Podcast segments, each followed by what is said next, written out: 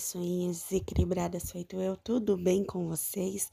Eu sou a Mona, esse é o podcast Loucos, porém Desequilibrados, e hoje nós vamos falar de um assunto bem sério: depressão, como lidar com ela e como cuidar da sua mente.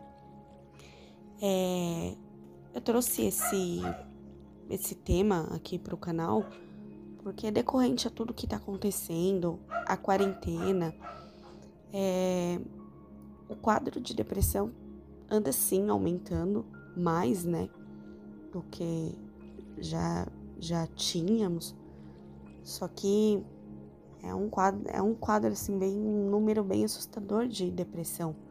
Então nós vamos eu consegui aqui é, juntar algumas informações de psiquiatras, né? E, e estudiosos né, no assunto e eu vou estar tá passando aqui no canal para vocês. A depressão é uma síndrome e é possível que tenha vários tipos de depressão. Então ela não é apresentada só de uma forma e ela não tem só um sintoma. Nas pesquisas que eu fiz, a anadonina ela é responsável pelo prazer de experimentar as coisas novas da vida. Então, a perca, a perca né, da anadonina é o que causa o quadro depressivo. A depressão, ela esvazia o nosso desejo de viver. E o tempo fica mais curto e perdemos a perspectiva de vida. E tudo isso vira uma monotonia da nossa vida. Ou seja, a gente simplesmente perde aí a, o brilho da vida, né? Como diz a monja Cohen, a depressão é o salzinho que falta no cérebro, né? Os pesquisadores eles já concluíram que o cérebro determina a linguagem e a linguagem determina o cérebro. Como assim? É, eles concluíram que quando a gente fala, narra o nosso sofrimento, fala sobre a vida, uh, determina aí um, as nossas metas, é, isso pode produzir a depressão ou pode reverter a depressão também. É, então a pessoa se cobra e diz não ser capaz de atingir as suas metas e por isso é, se desautoriza a viver e a sentir é, novas experiências da vida. Isso não tem nada a ver com força de viver, força de vontade, preguiça. É, é, quando alguém te diz que está em depressão, é, você nunca pode falar assim, é, que isso vai passar, que, que não é nada, que, que ela tem que reagir. É um compartilhamento que ela tá fazendo com você e ela tá conseguindo se abrir. E isso para alguém que tá em depressão é muito difícil fazer. Então, se alguém vier a você é, e dizer que tá com depressão, não diga nada dessas frases, porque hum, você vai estar tá se recusando a escutar uma pessoa que na verdade tá te pedindo ajuda. E não diga se acalme Diga que você tem razão, eu estou do seu lado e eu te entendo. Depressão não é tristeza.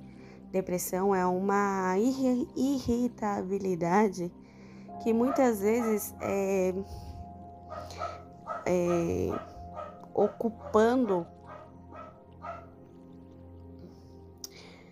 é, muitas vezes a pessoa que está em depressão, nem sempre ela vai ter a característica de estar tá triste, de estar tá, sem vontade, é, sem, sem ânimo, né? É, aquela, aquela depressão cabisbaixa, né? Que nós estamos acostumados a, a, quando escuta falar em depressão, ouvir.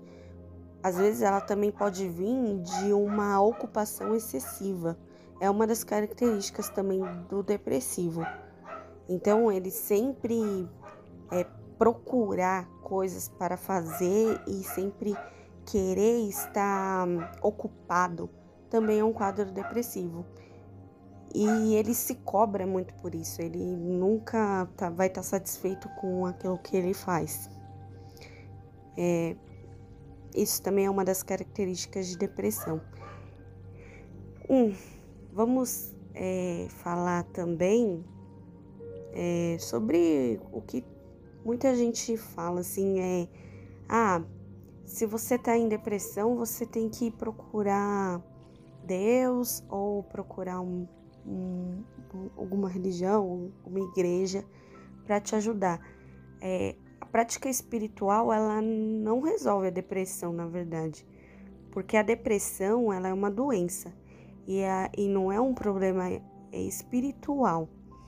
O que acontece? A prática espiritual, os rituais da prática espiritual, é, por exemplo, a meditação, é, são elas são sistemáticas, elas são elas são é, uma rotina e isso coloca a pessoa no estado presente, no aqui e o agora. E isso pode ajudar sim uma, uma pessoa é, em depressão, né? Mas ela sozinha, ela não cura uma pessoa em depressão. É, atividade física, ela ajuda, mas é muito difícil um depressivo fazer atividade física, né? Sair para correr, por exemplo. Ele vai te dar mil razões para não fazer isso. E talvez ele não tenha forças, né? Para fazer atividade física. Mas se ele conseguir, ou se você conseguir convencer um alguém que está em depressão a fazer atividade física, ela ela libera endorfina, o que é muito bom para para alguém que está em tratamento de depressão.